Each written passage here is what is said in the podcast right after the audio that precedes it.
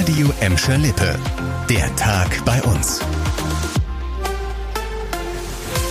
Mit Vera Körber, hallo zusammen. Eine Gedenktafel erinnert ab heute am Wildenbruchplatz in Gelsenkirchen an das Schicksal hunderter Juden in der NS-Zeit. Am Mittag wurde die Tafel von Vertretern der Stadt, der jüdischen Gemeinde und des FC Schalke enthüllt. Die Idee dazu war Schalke-Fans nach einem Besuch im KZ Auschwitz gekommen. Danach hatten sie mit dem Institut für Stadtgeschichte das Schicksal verschleppter Juden aus Gelsenkirchen aufgearbeitet. Ab heute erzählt die Gedenktafel ihre Geschichte. Für Judith Neuwald-Tasbach, Vorsitzende der jüdischen Gemeinde in Gelsenkirchen, ein besonders wichtiger Tag.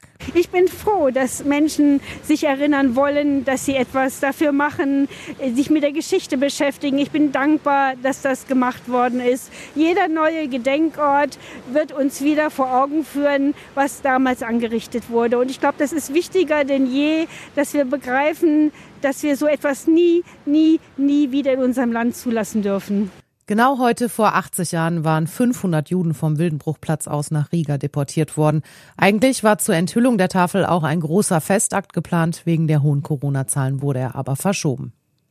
In der Gelsenkirchener Innenstadt könnte bald der Elektronikmarkt Saturn schließen.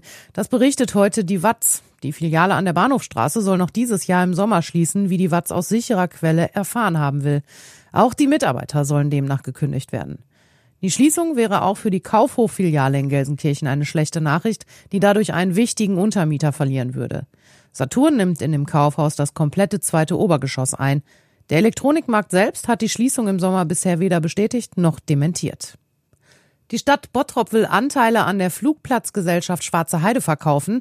Dafür hat sich in dieser Woche der Wirtschaftsförderungsausschuss in nicht öffentlicher Sitzung ausgesprochen. Annika Bönig mit den Hintergründen. Im Moment gehören der Stadt Bottrop noch 34 Prozent der Anteile am Flugplatz Schwarze Heide. Sie zahlt aber jedes Jahr drauf. Deshalb will die Verwaltung einen Teil ihrer Anteile an private Investoren verkaufen. Am Ende soll Bottrop noch etwas über 25 Prozent behalten, um bei Entscheidungen der Flugplatzgesellschaft mitreden zu können. Problem, um den Flugplatz im Kirchhellner Norden zukunftsfähig zu machen, sollen alle Anteilseigner einmalig investieren. Für die Stadt Bottrop würde das einen niedrigen sechsstelligen Betrag bedeuten. Im Gegenzug müsste sie in Zukunft aber nicht mehr die jährlichen Verluste ausgleichen. Die endgültige Entscheidung über den Flugplatzdeal fällt Mitte Februar im Bottroper Rat. Die Gelsenkirchener Polizei hat gestern Nachmittag drei mutmaßliche Drogenhändler festgenommen.